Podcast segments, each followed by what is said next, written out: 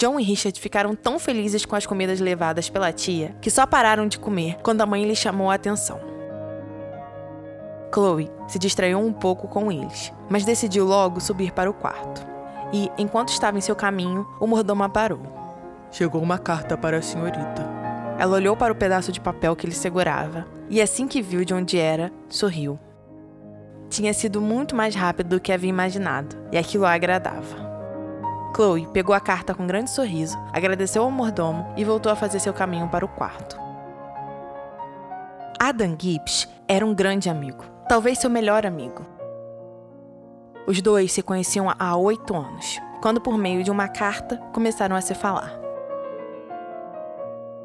Ele não necessariamente se chamava Adam, mas para Chloe, que tinha preferido não descobrir seu verdadeiro nome, aquelas quatro letras bastavam.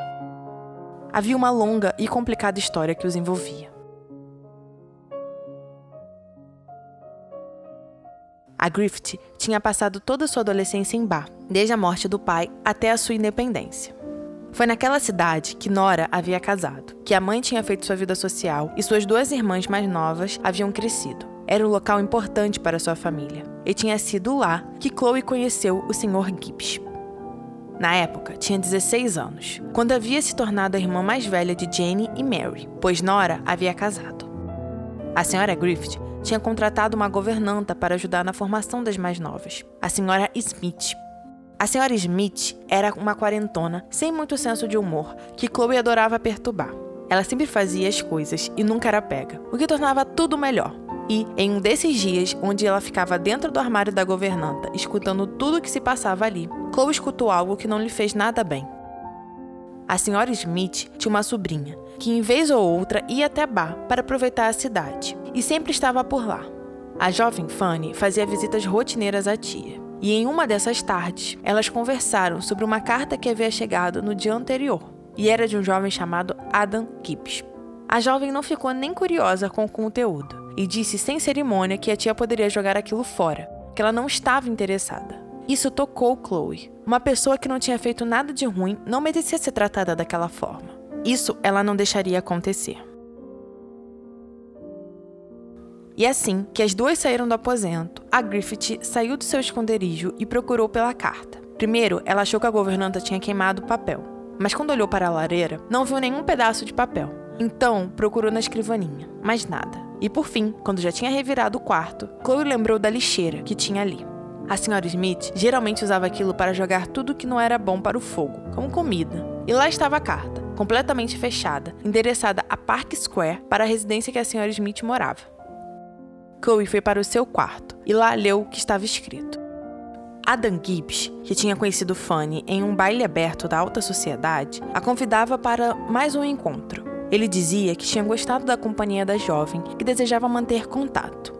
Chloe, sabendo da recusa de Fanny, pegou pena, tinta e papel e começou a escrever uma resposta. Ela não disse quem era, apenas que conhecia a senhorita Smith e que pedia desculpas, mas Fanny não entraria mais em contato. O que ela sabia, que podia ser algo bastante triste. A Griffith foi até o correio e enviou a carta sozinha. O endereço era em White Square e estava direcionado ao Sr. Gibbs. Nada daria errado, e seu ato de bondade terminava ali. Porém, algo inesperado aconteceu. Adam respondeu. Não bem Adam, mas seu amigo, que não se nomeou. Ele lhe agradeceu muito pela resposta e disse que falaria com o jovem que infelizmente não estava mais na cidade, mas que ficava muito grato por aquele gesto e que faltavam pessoas assim no mundo. Chloe não soube exatamente o que a fez responder, mas ela o fez, e o amigo de Adam a respondeu. Então, a partir dali, os dois começaram uma relação de troca de cartas que durava até os dias atuais. Era algo que já havia se tornado natural. Não conversar com Adam não era uma possibilidade. Ele fazia parte de sua vida. Dias atuais. Fico muito feliz por saber que sua viagem lhe rendeu frutos. As paisagens que viu e os castelos que me descreveu são coisas mais importantes de se ter nessas pequenas jornadas. São elas que ficarão para sempre na memória e nada mais. As pessoas passam, mas os lugares ficam. Eu realmente prefiro o que a natureza pode me dar. Ela vem sem pedir qualquer coisa e fica com sua beleza. Por isso lhe falo para prestar mais atenção no verde à sua volta. e fico feliz que tenha seguido um pouco desse meu conselho. Como estão as coisas com sua família? Você comentou há alguns meses que sua mãe não tem sido muito boa ou delicada com sua irmã, mas depois não falou mais nada. Posso pensar que tudo já se resolveu? Minhas semanas estão calmas. Obrigada por perguntar. Tenho resolvido alguns problemas da minha propriedade e mantenho a ideia de continuar não indo em bailes. Perdi a vontade. E para ser bem sincero com você, a sociedade está me cansando há algum tempo. Mas mantenho a cidade por perto por questões práticas de vivência.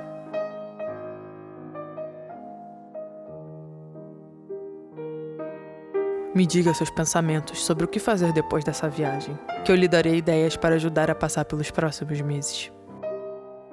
Não ligue para o meu tom sério. Estou apenas cansada. Tive um dia pesado nos negócios. Me conte novidades, que só assim sorrirei. Fique bem. AG. PS. Não reclame do tamanho da carta. Estou com sono, mas não quero deixá-la adivinhar amanhã. Durma bem, Ada. Chloe sorriu e sentiu o cheiro do papel. Não era exatamente um perfume ou um cheiro masculino, mas era algo que só vinha nas cartas dele, como se fosse único e só acontecesse entre os dois.